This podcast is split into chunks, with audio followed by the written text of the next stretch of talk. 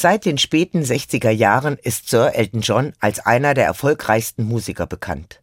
Im Alter von 76 steht er heute mit rund 300 Millionen Platten und Downloadverkäufen in der Liste der größten. Er hat ein bewegtes Leben hinter sich.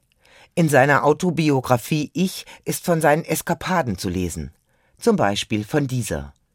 Im Herbst 1988 liegt Elton John nachts wach in seinem Hotelzimmer. Der Wind heult sehr laut vor seinem Fenster. Anstatt nun an der Hotelrezeption zu fragen, ob es nicht ein anderes Zimmer für ihn gäbe, wählt er einen ungewöhnlichen Weg. Er ruft bei seinem Plattenlabel an. Ob irgendwer bitte umgehend den Wind stoppen könne. Das Personal ist nicht allzu überrascht. Niemand versucht den Befehl auszuführen, denn jeder weiß, Elton John schnupft zu der Zeit oft Kokain, trinkt viel, leidet unter Bulimie. Alles dreht sich um ihn selbst, schwer auszuhalten für die, die mit ihm leben. Dann irgendwann der große Zusammenbruch. 1990 macht Elton John einen Drogenentzug, schafft es, nach 16 Jahren endlich clean zu werden.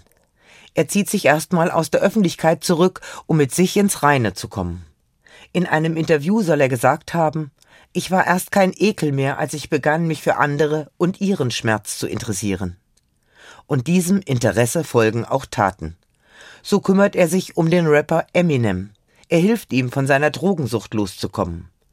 1992 gründet er sogar eine Non-Profit-Organisation, um AIDS-Kranken zu helfen. So viel kann ich mit meinen bescheidenen Möglichkeiten nicht bewirken.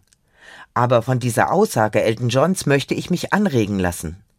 Wo ich mich für andere und ihren Schmerz interessiere, da entdecke auch ich, ich kann für andere da sein und ihnen Gutes tun.